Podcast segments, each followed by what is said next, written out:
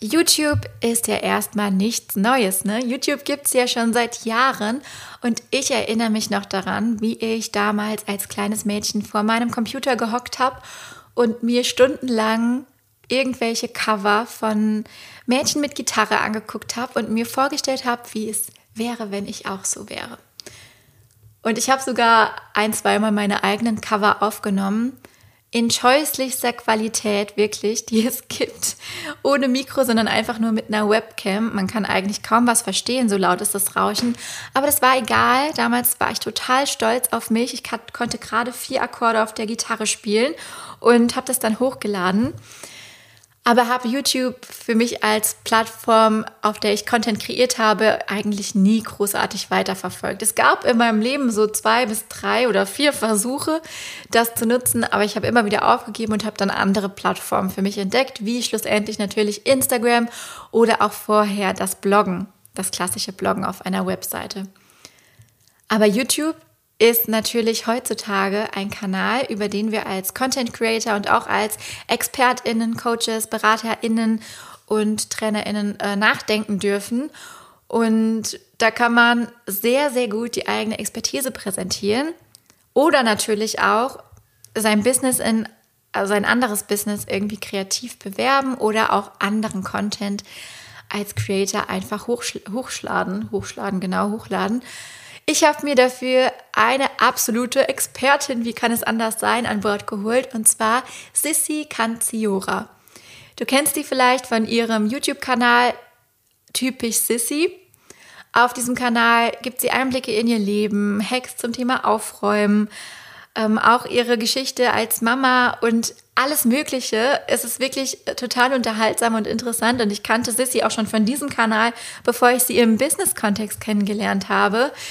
Denn mittlerweile, weil sie so viel Erfahrung und Expertise in über zehn Jahren als YouTuberin gesammelt hat, gibt sie das auch eben an UnternehmerInnen weiter und coacht diese eben dabei, wie sie ihren eigenen YouTube-Kanal starten können und wie sie das Beste gleich von Anfang an rausholen.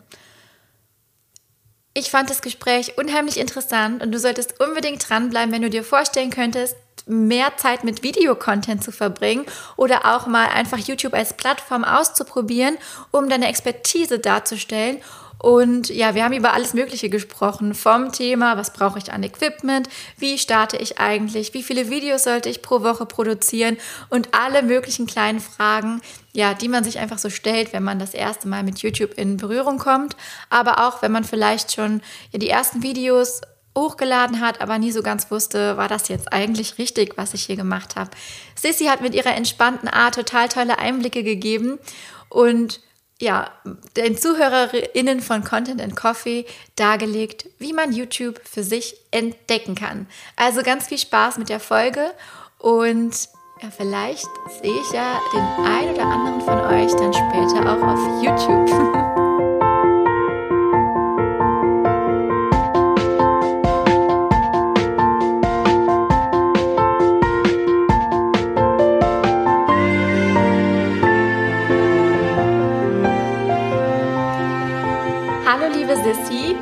Hallo. Beginn meines Podcast-Interviews habe ich fünf random Questions an dich. Ja, ich freue mich. okay, es geht los. Was ist der außergewöhnlichste Ort, an dem du bisher warst? Oha, ich, für mich ist die USA, Florida und die Theme Parks, also sowas wie Universal Studios, das ist für mich ja. das Überwältigendste gewesen, das alles zu sehen. Harry Potter und die ganzen Bereiche, das war, das war krass, ja. Ja, glaube ich dir. Welches Kleidungsstück ist dein Liebstes? Leggings.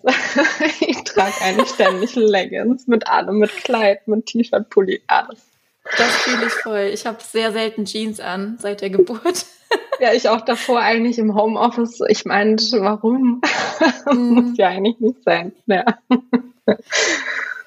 Ähm, was war deine größte Investition in dein Business bisher? Also finanziell gesehen auf jeden Fall meine Rechner, meine Laptops.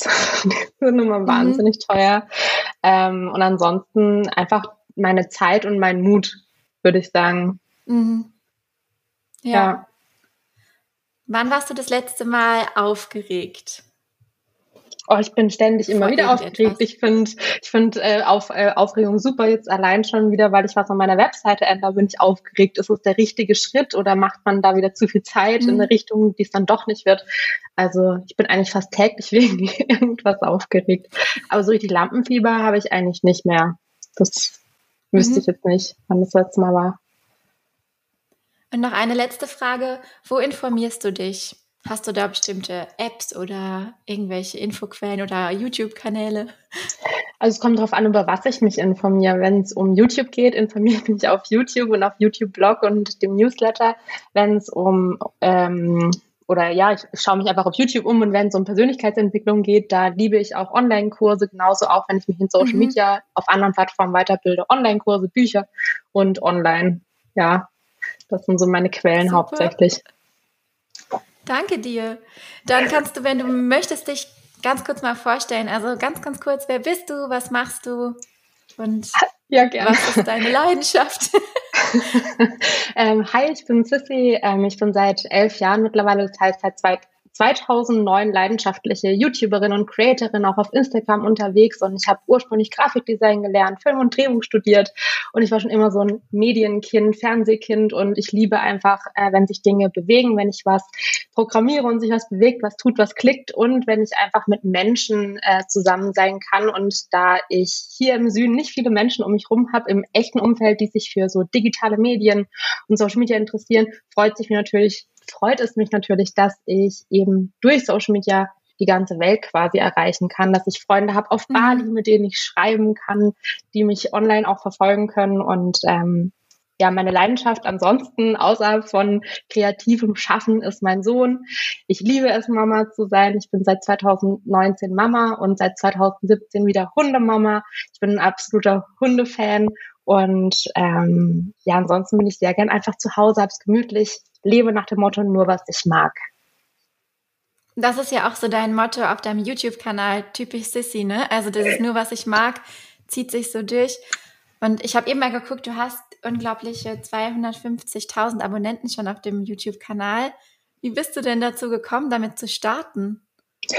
Ja, ähm, 2009 war für mich YouTube eine Plattform für tatsächlich Katzenvideos, Musikvideos und äh, Filmtrailer. und ich weiß noch, dass ich damals unterwegs war, wahrscheinlich wegen einem Kinofilmtrailer. Und da wurde halt ein Video vorgeschlagen von einer Amerikanerin, die sah aus wie eine Schauspielerin, mhm. die ich damals gerne mochte. Und dann dachte ich, was machten die da? Privates Video, komisch.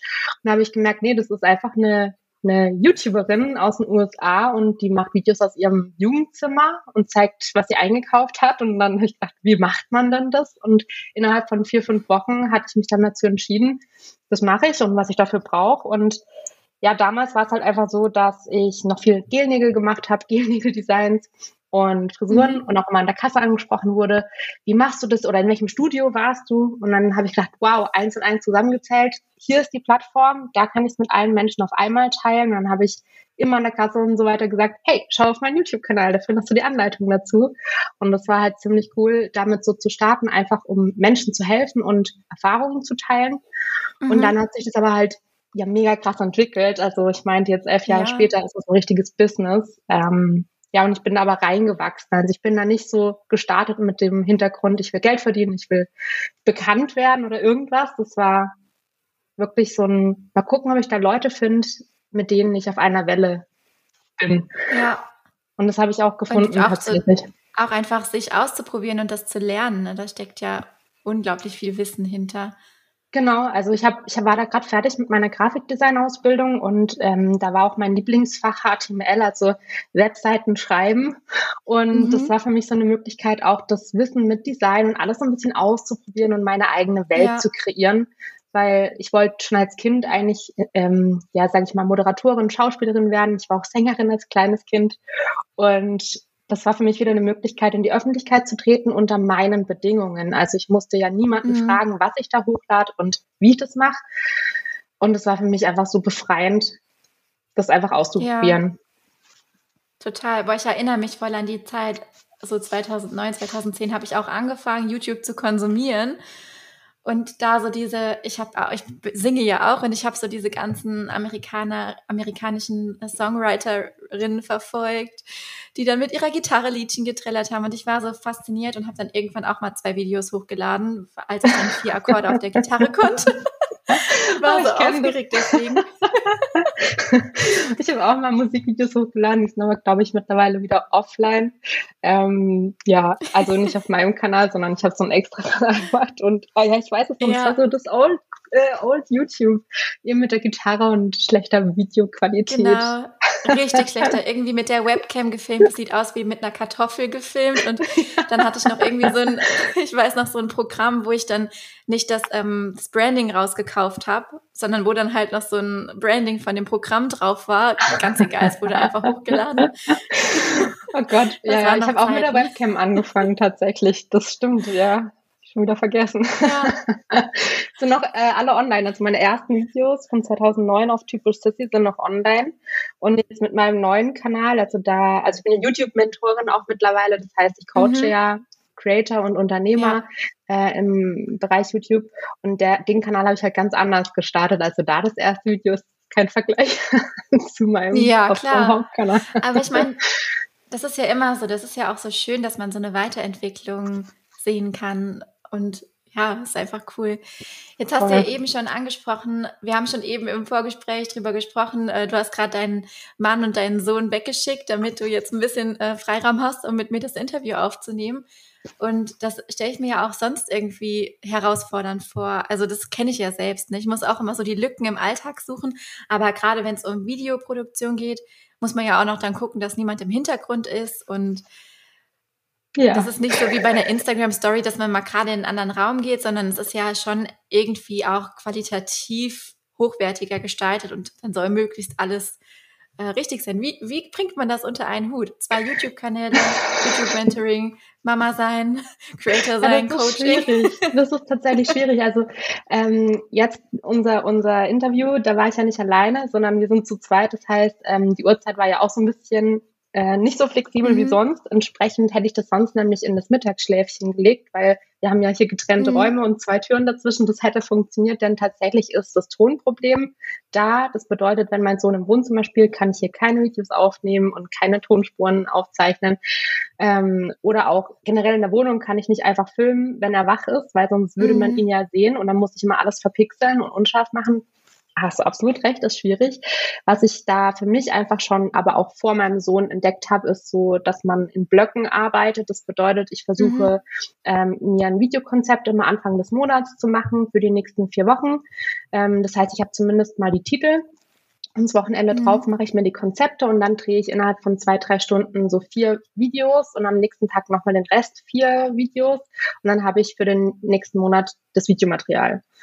Und die Tonspuren mhm. zeichne ich dann auf, wenn er schläft, mittags oder am Abend und schneide zwischendurch wieder in meiner Arbeitszeit. Das heißt, wenn mein Mann unseren Sohn hat, dafür muss es nämlich nicht leise sein. Ja. Hm. Ja, spannend. Also das heißt, es ist auch wirklich organisatorisch einfach alles durchgetaktet, damit das so funktioniert, wie es läuft. Wie viele Videos veröffentlichst du insgesamt? Auf beiden Aktuell Kanälen? acht Stück im Monat, also in der Woche zwei. Boah. Eins auf jedem Kanal. Das ist aber ein bisschen viel.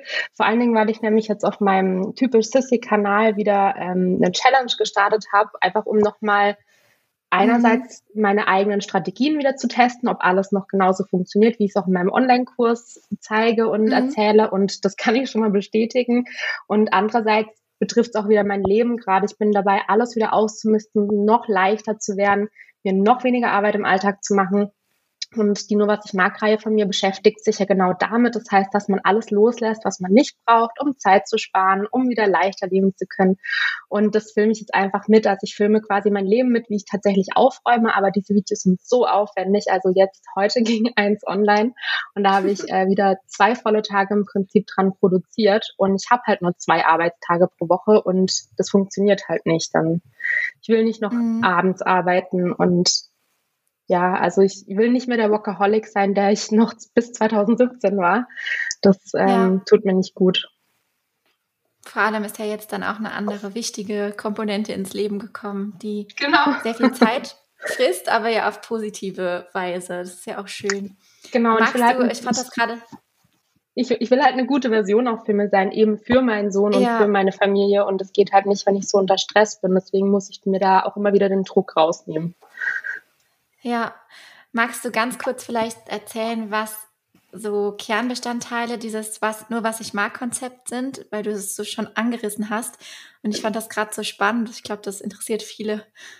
Ja, also ähm, nur was ich mag, äh, das hat sich so herausentwickelt, ursprünglich aus meiner Kaufsucht. Ich war kaufsüchtig ein paar Jahre lang und habe ähm, dann aber so auf einmal beschlossen, jetzt ist fertig. Und dann habe ich meinen Weg gefunden, wie ich Dinge loslassen kann, weil das musste ich erstmal lernen, weil ich noch aus einer mhm. Zeit komme, wo es heißt, vielleicht braucht man das noch.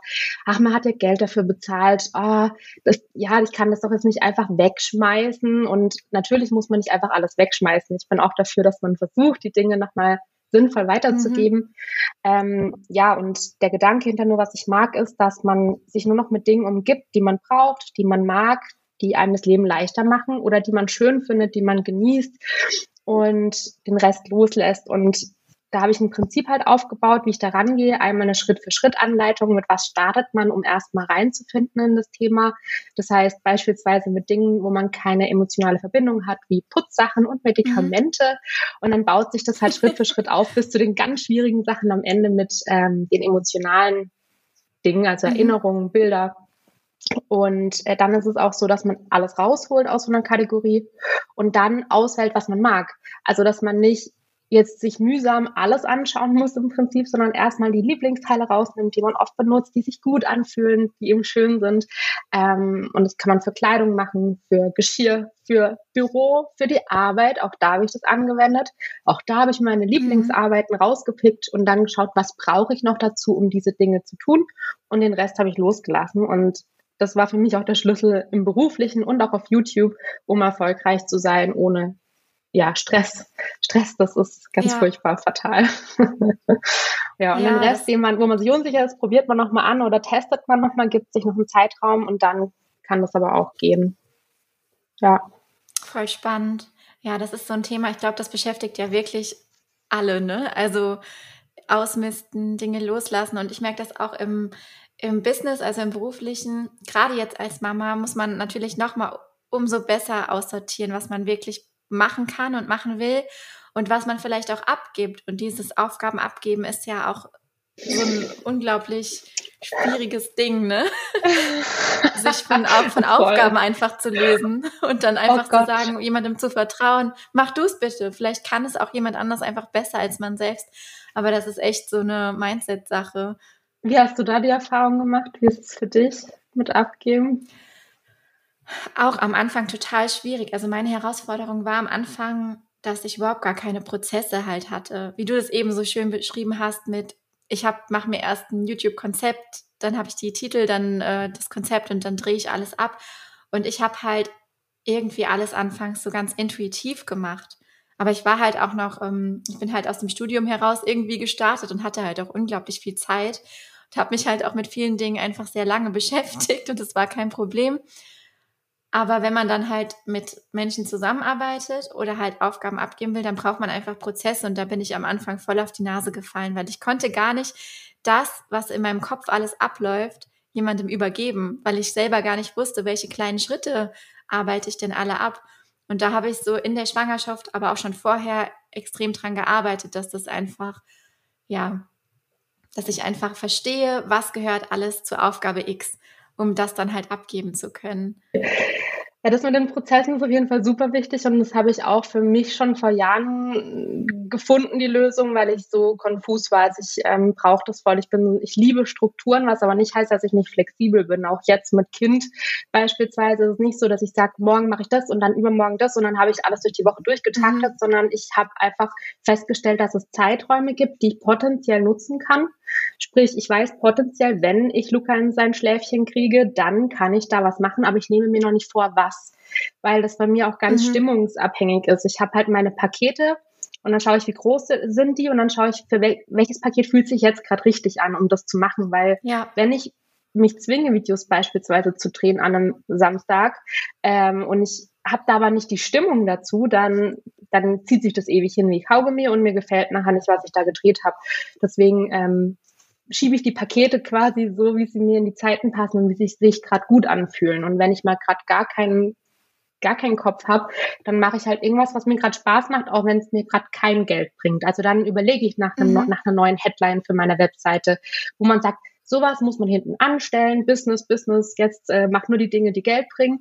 Ähm, das funktioniert bei mir nicht. Also wenn ich mir dann eine halbe Stunde ja. Zeit nehme für so eine Headline, die ja eigentlich unnötig ist und die aber cool ist hinterher, dann bin ich motiviert, wieder die wichtigen Dinge zu machen. Und so gehe ich da vor. Ja. Ja, und auslagern tue ich tatsächlich glaub, noch nicht. noch nicht. Wahnsinn, dass du das alles selber schaffst. Ja, doch, ich habe so, ich habe bestimmte Bereiche identifiziert, so Buchhaltung und sowas. Damit möchte ich mich nicht mehr beschäftigen, einfach weil es, weil ich das Gefühl habe, es gibt Leute, die das einfach besser können und ich bin immer so mit Halbgas da unterwegs oder auch andere ja, okay. Dinge. Also bei Buchhaltung muss ich sagen, das ist auch nicht mein Favorite. Ähm, ich habe schon eine, eine ähm, Steuerberaterin seit vielen Jahren. Mhm. Aber ich habe halt ein Programm bei mir auf dem Rechner, wo ich die Belege schon mit dem Handy einscanne, dann sind die drin. Mhm. Und dann muss ich aber trotzdem dazu schreiben, für was waren die. Ähm, oder ich muss ja noch Dinge klären mit den Leuten, wenn dann zum Beispiel wieder die Mehrwertsteuer gefehlt hat auf der Rechnung, äh, mhm. hin und her, weil meine Steuerberaterin ja nicht weiß, woher kriegt sie die ganzen Sachen, die hat ja nicht die ganzen Kontakte genau. und was sie halt macht, ist die Steuererklärung. Das gebe ich ab das kann ich auch nicht, will ich nicht. Und ansonsten ähm, habe ich jetzt seit einem Tag meine E-Mails von einem meiner E-Mail-Konten an meine Mama ausgelagert. Das testen wir mal gerade. Das war für mich jetzt ganz krass, einfach mal sowas abzugeben, E-Mails zu beantworten. Ich ja. mache nämlich wirklich alles allein momentan sonst. Wahnsinn. Ja, das ist aber, das erfordert viel Organisation. Ähm, ich würde gerne mit dir so über das Thema sprechen. Du bist ja auch Mentorin für Menschen, die mit YouTube starten möchten. Und meine Zielgruppe ist ja, sind hauptsächlich Frauen, aber es ist auch vor allem so diese Schiene Expertinnen, Beraterinnen, Coaches, also alle, die irgendwie auch Inhalte haben und sich mit Experten-Content sichtbar machen wollen. Und glaubst du, dass YouTube für diejenigen auch die richtige Plattform sein könnte? Und wie muss man menschlich gepo gepolt sein, sozusagen, um an YouTube Freude zu haben? Also äh, mir fällt es schwer, jemandem nicht YouTube zu empfehlen. äh, ich bin ja mit Live und Seele YouTuberin, weil ich ähm, eben das so grandios finde, dass die Plattform so stressfrei ist. Also ich würde sagen, für alle, die sich grundsätzlich vor die Kamera trauen ähm, und ein Thema haben, ist YouTube was, wenn sie sich eben nicht so stressen wollen. Also Instagram ist für mich beispielsweise mittlerweile mhm. viel zu stressig geworden, als ich damals gestartet bin und damals meine über 30.000 Follower aufgebaut habe. Ähm, da war das alles noch viel leichter. Da konnte man einfach ab und zu mal ein Bildchen posten. Das war okay. Mhm. Und heutzutage ist mir das aber viel zu stressig. Also wenn man auf Instagram ja nichts postet und nicht mehrmals postet und nicht regelmäßig Story macht, dann ist im Prinzip ja das alles verpuffte Energie, weil musste ständig was nachkommen. Und das stresst mich viel mhm. zu sehr. Dafür habe ich keine Zeit. Ich mache schon meinen Post, einen Post in der Woche, einfach damit die Leute, die da sind, auch ähm, auf dem neuesten Stand sind quasi. Aber dann mache ich keinen Reichweitenaufbau. Ähm, vor allen Dingen, weil es halt auch nicht in der Google-Suche und so weiter erscheint. Das ist total nervig. Mhm. Ähm, und bei YouTube ist es eben so, dass wenn man da qualitativen Content aufbaut, der vor allen Dingen auch gesucht wird. Was ja bei Experten-Content immer eigentlich der Fall ist. Ähm, ja ist ja Wissenscontent, der wird gesucht und damit hat man einfach den Vorteil, dass jedes Video, was man produziert und richtig produziert, das bedeutet, wo man halt auf die Details achtet, die dafür essentiell sind, ähm, sorgt dafür, dass man über Jahre immer wieder gefunden wird. Also alle Videos arbeiten quasi für einen und sorgen dafür, dass auch neue Videos wieder Reichweite bekommen und dass man in der Google-Suche zum Beispiel ganz oben ist, weil YouTube ist ja die Tochter von Google, von der größten mhm. Suchmaschine der Welt. Das heißt, wenn es ein passendes Video zu einer Frage gibt, wird immer das Video vor allen anderen Ergebnissen vorgeschlagen. Und dafür muss man nicht mal zahlen. Das keinen Werbeplatz zahlen. Mhm. Und ich persönlich habe das ja auch gemacht. Also ich habe ja mein YouTube Coaching und habe einen YouTube Tipps-Kanal. Und ähm, da bin ich ja auch die Expertin. Und da habe ich immer wieder die Frage, ja, was soll ich tun? Ich möchte ja nicht mein ganzes Wissen, was ich in meinen Coachings verkaufe oder in meinen Online-Kursen auch direkt kostenlos zur Verfügung stellen auf YouTube. Und was ich da viel mehr mache, ist so die Basic-Fragen klären. Die Dinge, die man einfach sucht. Sowas wie, wie kann ich meinen YouTube-Namen ändern? Wie kann ich ein YouTube-Konto anlegen? Das sind so absolute mhm. Basic-Anleitungen und darüber werde ich gefunden und gesucht ein Video hat jetzt über 10.000 Aufrufe mit so einer Sache. Und Ähm, das sind ja. Mini-Futzelchen von meinem Online-Kurs, aber es funktioniert. Ja, das ist ja, das ist ja immer die Frage, wie viel kostenlosen Content muss man teilen, egal ob man jetzt auf YouTube oder Instagram oder sonst wo unterwegs ist. Ähm, aber das finde ich ähm, spannend, was du sagst, dass halt quasi YouTube auch Suchmaschinenoptimierung bedeutet ähm, und man dann einfach gefunden wird. Also ist es quasi entweder eine gute Ergänzung zu einem Blog für die Website oder sogar ersetzt das, ne? Also ja, also ähm, ich persönlich mache so wie viele meiner Coaching-Teilnehmer auch. Also ich habe auch viele Expertinnen bei mir im Kurs, die mhm. ähm, ursprünglich das Konzept hatten, eben Online-Kurs, Blog und Instagram und jetzt aber durch meinen Online-Kurs umgeswitcht haben auf, ähm, sie haben den Online-Kurs erstellt oder ihr Coaching und dann YouTube als äh, Frontplattform und mhm. dann recyceln sie eben den Content für alle anderen Plattformen, so wie ich es auch mache. Ja. Das heißt, ich erstelle aus meinem YouTube-Videokonzept einen Blogbeitrag, nehme meinen mein Vorschaubild als Bild im Beitrag und ähm, nehme dann auch noch ein paar Bilder für Instagram raus. Und das bedeutet natürlich, dass jetzt der Blog und Instagram nicht so äh, individuell behandelt werden, aber sie werden mitbedient. Und ja, bei, bei YouTube merke ich das halt auch immer extrem, dass es nicht so wichtig ist, wie das Video am Anfang performt, weil da haben auch viele Angst davor, dass sie jetzt Videos machen, dann kommt nichts, mhm. keine Aufrufe. Bei Instagram Story geht's viel schneller. Aber beispielsweise jetzt äh, in 2020 oder auch 21 sind Videos von vor sieben oder acht Jahren bei mir nochmal um 50.000 und 100.000 Aufrufe gestiegen, sind jetzt wieder im Fernsehen erschienen. Meine Videos haben mhm. die ganzen Sender genommen, nämlich das Thema Haare schneiden, weil es jetzt wieder gesucht wird. und äh, ja so funktioniert es eben. Also auch ganz alte Videos können auf einmal voll den Push kriegen, wenn sie den den äh, Nerv oder das Thema der aktuellen Zeit treffen. Ja. Und so verpufft halt da nichts wie bei Instagram. Sorry, dass ich da so drauf rumreit, aber äh, das Instagram ist super genial, wenn man die Zeit hat. Also ich habe das ja früher auch gemacht. Ich habe Instagram geliebt, wo ich noch eine 40-Stunden-Woche hatte. Es ist so ein geniales Tool, aber ich habe die Zeit halt nicht. Ich habe nur zwei Tage pro Woche. Ja, geht mir auch so. aber ich glaube, ähm, ich glaube einfach, dass der Ansatz nochmal ganz unterschiedlich ist. Also YouTube ist ja wirklich auch so ein lang, also so ein Long-Term-Medium, wo man dann, wie du sagst, wirklich auch noch nach Jahren Aufrufe bekommen kann und was so die insgesamte Präsenz im Internet einfach total pusht. Und Instagram ist so eine ähm, so eine absolute Community-Plattform. So verstehe ich es, dass halt Voll. auf Instagram wirklich so der absolut direkte Kontakt stattfindet ne? und auch diese diese ganz kurzen Einblicke ins Leben, wo man einfach die Leute dann so ganz nah kurz ranholen kann. Das kann man auf YouTube auf eine Art auch machen. Aber ich glaube, da ist ja dann immer so, nicht du, du, du schreibst einen Kommentar und bekommst halt irgendwie sofort eine Antwort, sondern es ist halt immer so ein bisschen Distanz noch da, was gut ist, ja. aber was auch dann für, ähm, also ich glaube einfach, das sind verschiedene Ansätze und voll und ganz, die Absolut, man sicherlich auch, auch gut, ja. gut als Ergänzung zueinander nutzen kann.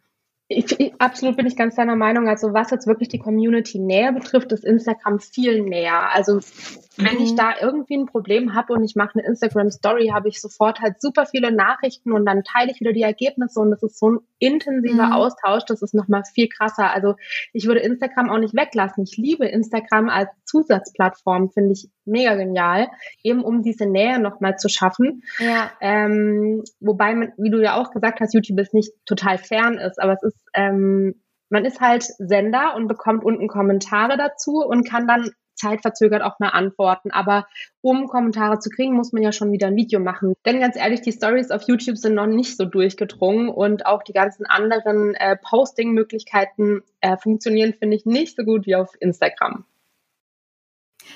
Was würdest du denn sagen, was braucht man denn, um zu starten? Unbedingt, weil ich glaube, so die größte Herausforderung ist ja immer der Start. Ist da viel Equipment gefragt oder muss man sich erstmal eine komplizierte Strategie ausdenken oder einfach starten? Was sind da so deine Erfahrungen und Tipps? Ja, tatsächlich ist wirklich der Start immer das Schwierigste bei allem. Ja. bei allen Aufgaben, die man nicht gewöhnt ist. Äh, das heißt, wenn man aus der Komfortzone raus muss, ist immer das Allerschwierigste. Und sobald man mal einen Schritt gemacht hat, merkt man, oh, war gar nicht so schwer, mache ich den nächsten.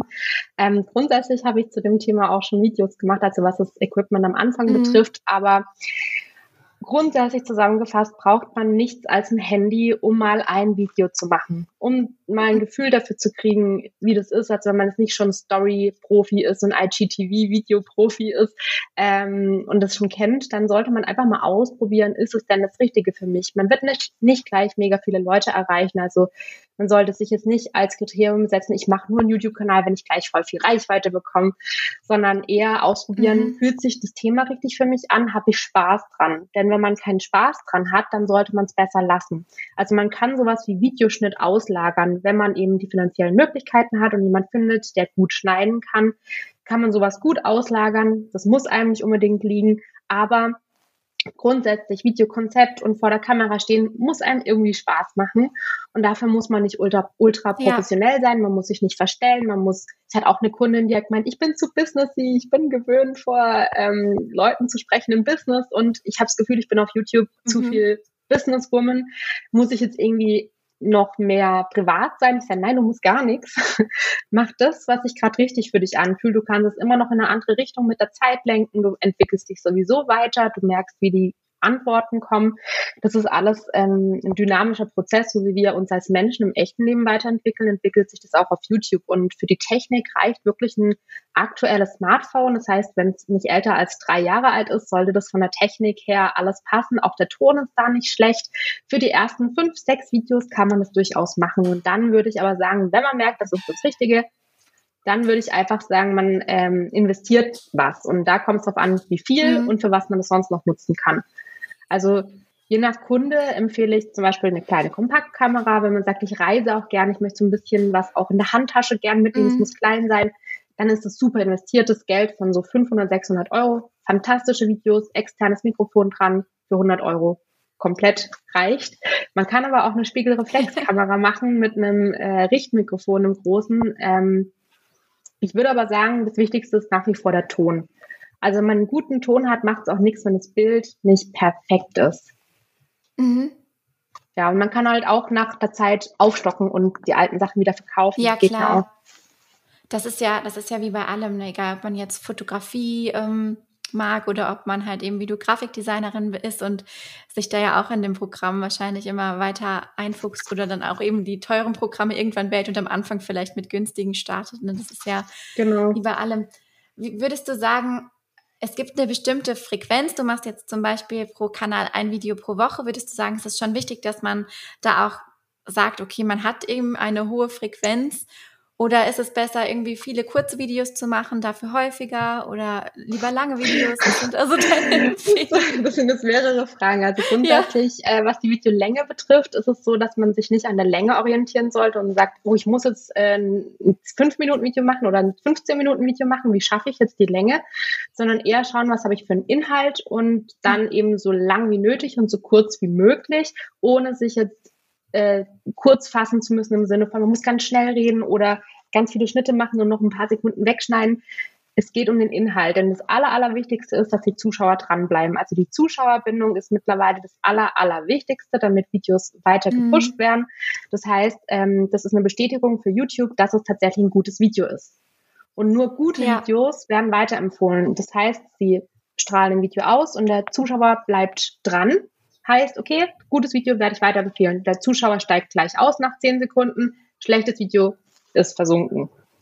Und was bedeutet ja. das? Die Videos müssen halt inhaltlich so aufgebaut sein, dass sie spannend sind, dass man ähm, nicht bla bla 10.000 Mal hört, oh, heute Morgen habe ich den Kaffee getrunken und das. Und eigentlich geht es darum, wie man ähm, irgendwas bastelt. Dann will man ja nicht noch hören, was es zum Frühstück gab. Ähm, in seinem ist es ultra cool geschnitten mit sehr vielen tollen Winkeln. Das kann auch spannend sein, aber äh, der Ultra-Tipp ist eigentlich immer, schau dein Video, wenn es komplett fertig ist, wenn du schon zigmal die einzelnen Teile angeguckt hast, nochmal komplett an, egal wie lang das ist. Egal wie lang das ist, ganz wichtig. Weil wenn es dir zu lang ist, ist es anderen auch zu lang. Also schau es ja. an und wenn du an der Stelle zum Handy greifst, ist die Stelle schlecht, ändere sie. Mach eine Grafik, schneid was raus.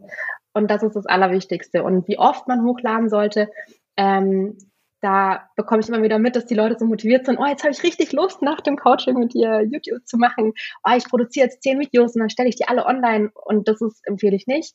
Also nutzt mhm. die Energie, zeichne alle Videos auf, schneide die Videos alle fertig, aber dann überleg dir, wie du hinterher die Zeit findest, dauerhaft eine Frequenz beizubehalten. Also wenn du sagst, ich habe nur Zeit, alle zwei Wochen ein Video hochzuladen, oder ich mache super aufwendig Videos, ich schaffe es nur einmal im Monat, dann verteile auch deine Videos auf diese Zeit, damit du wieder Zeit hast, um neue Videos mhm. zu produzieren. Das ist ganz, ganz wichtig. Ja.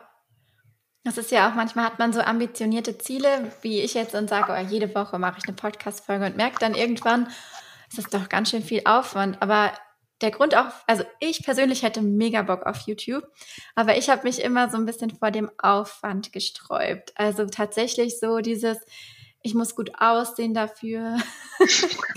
Meine Haare sollten bestenfalls äh, einigermaßen gemacht sein und beim Podcast kann ich mich so ein bisschen dahinter verstecken.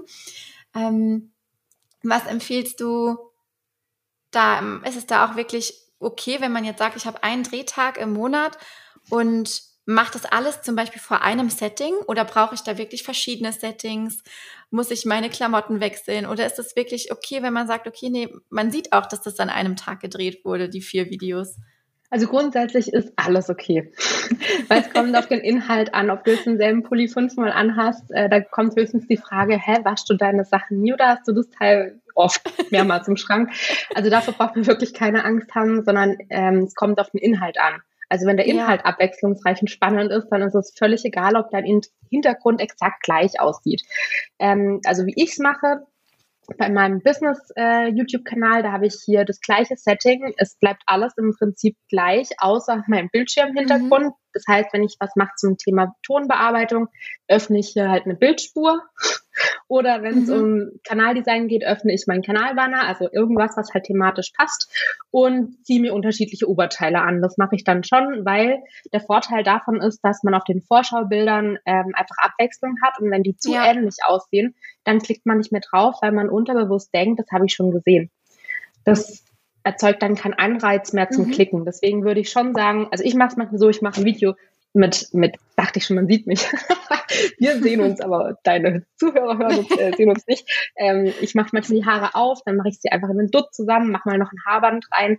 Da mache ich ein bisschen Abwechslung ja, und habe dann einmal Strickjacke an, einmal aus und noch eine andere Bluse. Und ja. ich habe auch manchmal im ersten Video dasselbe an wie dann im vierten Video. Das heißt, ich drehe halt eins und vier und drehe dann die anderen zwei weil dann ist ja auch wieder Abstand drin. Ja, also, also einfach sich mit kleinen Tricks so ein bisschen behelfen, dass man so ein bisschen Abwechslung reinkriegt. Es ist eigentlich schon ähnlich wie auf Instagram, denn da sollte man ja auch abwechslungsreiche Formate haben und äh, auch in den Stories vielleicht auch mal andere Blickwinkel zeigen oder so. Genau. Dass man Aber einfach auch da die Leute der Trick, hält der Trick zur Konsistenz so im, im Look bei Fotos im Post mhm. jetzt, dass man ja auch ein Shooting machen kann mit mehreren Bildern genau. und dann genau. postet man aber das zweite Bild aus der Reihe erst wieder zehn Bilder weiter oben, dass es halt genau. wieder sich aufgreift, aber halt nicht nebeneinander ist. Und so ist es auch da. Also genau, noch ein Tipp aber, wenn man eben jetzt startet mit YouTube, sollte man nicht übermotiviert sein und sagen, okay, ich drehe jetzt an einem Tag vier, fünf Videos, weil wenn man erstmal reinkommen muss, vielleicht erstmal mit einem Video starten, wie gesagt, ausprobieren mhm. und dann sagen, okay, ich schaffe jetzt eins, gut, mache ich zwei. Und wenn man aber merkt beim ersten Video schon, oh, ich habe jetzt fürs erste Video irgendwie ewig gebraucht, das war nicht so gut, aufhören, anderen Tag weitermachen. Nicht betrübt mhm. sein, man ist nicht schlecht deswegen. Man hat einfach nur keinen ja. Drehtag. Das, das, wenn man vor der Kamera steht und kein professioneller Schauspieler ist, dann kann nicht jeder einfach so gut drauf sein ja. und es geht nicht immer. Man hat nicht immer einen Kopf dafür und es ist okay.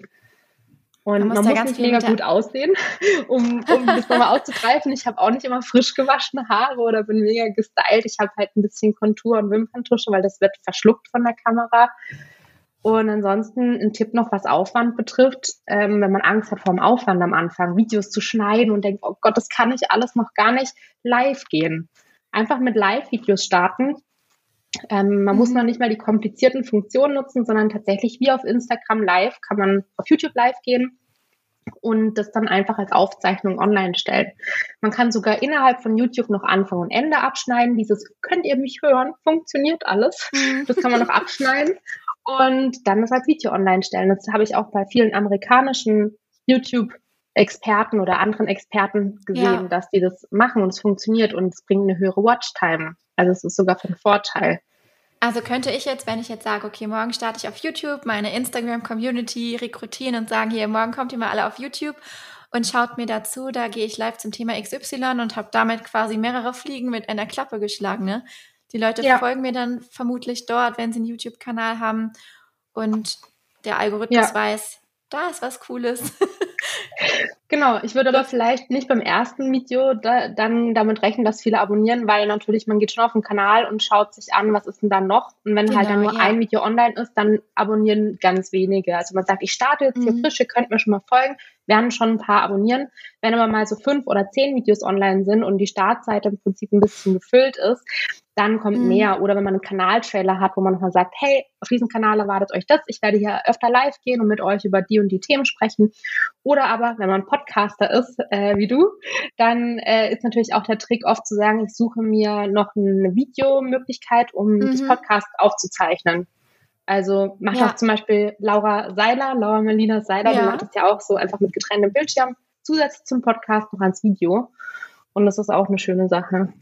Ja, das wäre nämlich meine nächste Frage gewesen, ob du empfiehlst, dass man sowas wie Audio-Content auch gleich als Video mit produziert, ob das also ich habe schon ähm, ein bisschen recherchiert und geguckt, dass manche Podcast-Folgen auf YouTube wahnsinnig viele Aufrufe haben, weil ich glaube einfach YouTube für jeden verfügbar ist und zugänglich ist, ne? Im Gegensatz zu manchen Streaming-Diensten, die man dann erst wieder abonniert und bezahlen muss, damit man da ähm, Zugriff hat. Genau. Also und vor allen Dingen eben Suchmaschinenoptimierung, wie gesagt. Also ja. das Ding ist ja, YouTube ähm, filtert ja auch die Tonspur und die mhm. Bildspur. Mhm. In so einer Podcast-Aufzeichnung passiert auf der Bildspur nicht viel, aber natürlich auf Tonebene. Da wird ja sehr viel mhm. Expertenwissen ausgetauscht, da fallen sehr viele wichtige Begriffe. Und das ist ja auch Suchmaschinenoptimierung. Das heißt, ähm, die Inhalte werden analysiert auf die Sprache und die Texte werden wieder äh, für die Suche genutzt. Das heißt, wenn jemand nach einem Thema sucht, mhm. über das gesprochen wurde, wird auch so ein Podcast vorgeschlagen. Ja. Und das ist auch wieder. Ähm, Steht auf jeden hilfreich. Fall auf meiner To-Do-Liste das Thema. ja, was ich, ja, was ich nur nicht so schön Würdest finde, ist, was ich nur nicht, Entschuldigung, was ich nur nicht so schön finde, ist, wenn man nee. äh, einfach nur ein Standbild macht. Also wenn man ein, dann nur die Tonspur ja, hochlädt und ein Standbild, das wirkt so, finde ich, ein bisschen faul. Und da fühlt man sich als Zuschauer mhm. nicht so wertgeschätzt, weil man ja auf einer Videoplattform ist und dann erwartet man schon, dass ein bisschen was passiert. Ein Tool, was wieder ganz cool ist, mhm. ähm, wäre dann wieder so eine Audiospur, die passend zum Ton. Also das, was im Bild passiert, eine Animation. Ja. Es gibt so Plugins, damit einfach eine Audiospur sich bewegt, passend zum Ton. Das wäre noch eine genau, Lösung ja. ohne Videoaufzeichnung. Dass sich einfach ein bisschen was bewegt. genau. Sehr schön.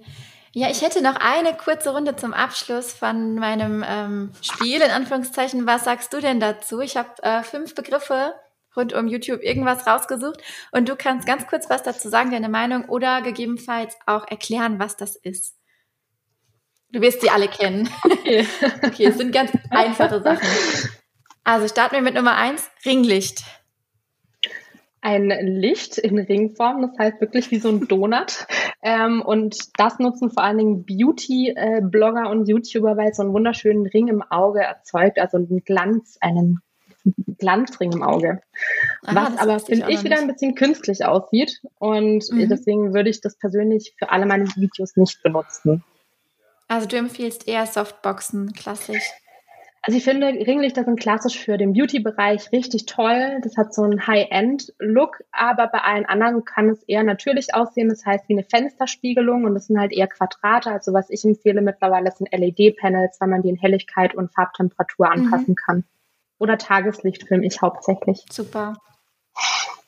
Ja. Okay, zweites Schlagwort. YouTube-Werbung. Mittlerweile ähm, Standard kann man ruhig aktivieren, wenn man die Möglichkeit hat. Denn seit neuestem ist es ja auch so, dass auch Kanäle, die noch nicht monetarisiert sind, das heißt Part nicht Partner sind, werden mit Werbung schalten und YouTube kriegt das Geld, was finde ich absolut okay ist, mhm. ähm, weil sie uns kostenlos den Webspace für die Videos zur Verfügung stellen und überhaupt die Möglichkeit geben, das zu machen.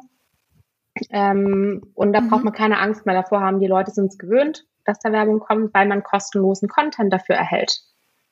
Also ich finde es gut, dass es Werbung ja. gibt.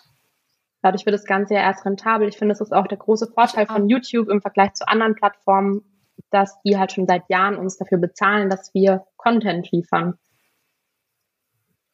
Mhm. Ja. YouTube-Trends. verstehe ich nicht. YouTube-Trends verstehe ich nicht. Wenn man auf den Button klickt, verstehe ich nicht, was es dann zeigt, dass das Trend wird. ähm, ist für mich irrelevant. Also viele sagen ja, orientiere dich an den YouTube-Trends und greif die auf. Und das, was aber mhm. klassisch YouTube-Trend ist, finde ich, eignet sich für kaum jemanden. Aber natürlich kann man schon die Branche beobachten und sagen, jetzt ist es Trend, eher die Art von Video zu machen, und das auch auf die eigenen Inhalte mhm. zu übertragen, das finde ich schon gut. Ja. Aber die klassischen okay. YouTube-Trends. Ja, ähm. Nächstes, nächstes Schlagwort Clickbait auf jeden Fall lassen. Clickbait ist fatal für den eigenen Kanal. Also es kann dafür sorgen, dass sehr viele Aufrufe in kurzer Zeit da sind, aber wenn dann nichts dahinter kommt, ähm, dann gehen die Leute halt auch wieder. Und das sorgt auch dafür, dass YouTube die Videos wieder nicht mehr vorschlägt. Also die haben sehr viel verändert in den letzten Jahren, was das Thema betrifft, damit sowas keinen Erfolg mehr hat. Natürlich finden Leute immer wieder einen Umweg, um ohne Inhalt ja. irgendwie bekannt zu werden, aber es was man auch unterscheiden muss, ist reißerischer Titel und Clickbait. Also wenn man einen reißerischen Titel macht, aber das Video tatsächlich das auch enthält, ist es wieder in Ordnung. Also man muss jetzt nicht die ultra netten Titel ja. schreiben, damit wird man auch nicht groß. Aber nicht irgendwas schreiben, was nachher nicht Aber schon steckt. bei der Wahrheit bleiben. Genau, ja, genau. Ja. Und noch ein letztes Schlagwort, haben wir auch schon so ein bisschen angerissen, Videoqualität. Die setzt sich aus verschiedenen Bestandteilen zusammen. Die rein optische Videoqualität, das heißt, ob das Bild leicht verpixelt ist oder der Hintergrund unscharf ist, ist am wenigsten relevant. Als nächstes wirklich relevant ist der Ton, die Tonqualität vom Video. Weil wenn man mhm. leichtes Rauschen im Hintergrund hat, das ähm, ist ein Störfaktor, der für unterbewussten Stress sorgt und das möchte man sich eigentlich nicht antun als Zuschauer, auch wenn man es nicht bewusst wahrnimmt. Also Tonqualität ist wichtig, aber wirklich wesentlich ist die inhaltliche Videoqualität, also der Aufbau des Videos und ähm, mhm. ja, der Content, um was geht's. Ja, super. Super cool. Ich glaube, es waren richtig, richtig viele Infos dabei für alle, die jetzt sagen, YouTube ist eine Plattform, mit der ich mich mal näher befassen möchte oder vielleicht auch das, was ich schon habe, ausbauen möchte. Genau. Ähm, also ich danke dir schon mal für die ganzen Infos. Total spannend. YouTube auch nochmal so im Kontrast zu Instagram und alles, was halt so ein bisschen schnelllebiger ist und YouTube dann so als nachhaltige Investition, kann man ja schon fast sagen, genau. für ähm, den eigenen Expertenstatus. Sag uns noch am Schluss super gerne, wo kann man dich finden? Wie kann man mit dir zusammenarbeiten? Und wo soll man den Abonnentenknopf drücken? Also grundsätzlich, wenn man genau diese Faktoren erfüllt, die du gerade gesagt hast, dass man entweder gerade am Anfang steht und überhaupt nicht weiß, wo fange ich denn jetzt an, oder man braucht wieder so ein bisschen einen frischen Wind, man braucht Motivation und Inspiration, wenn man schon einen Kanal hat, kann ich meine YouTube-Starthilfe empfehlen. Die ist kostenlos. Das ist eine Mini-Video-Serie oder ein Coaching äh, dazu. Und das Ganze findet man auf meiner Webseite sissikanciora.de. Und passend dazu eben auf der Webseite ist auch mein YouTube-Kanal mit gratis Tipps zu dem Thema. Und wenn man sich einfach mhm. generell wohler fühlen möchte zu Hause und im eigenen Kopf, kann man auf typisch Sissy mal vorbeischauen, würde ich mich sehr freuen.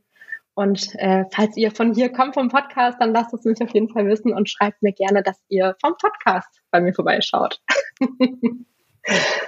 ja, super gerne. Ich werde alles verlinken in den Show Notes und ich danke dir total. Es hat total viel Spaß gemacht, mit einer echten YouTube-Expertin mal zu sprechen. Oh. Du bist auf jeden Fall die erste im Podcast. Dankeschön. Ähm, ja, total cool. Jetzt habe ich auch tatsächlich Lust, meinen YouTube-Kanal anzugehen. verstehe ich, verstehe ich. Das freut mich Verstehst sehr. Ich du? danke dir, dass ich da sein durfte. Hat mich sehr gefreut auch. Danke dir auch. Dann noch ein wunderschönes Wochenende zusammen mit deinem Sohn und mach's ganz gut.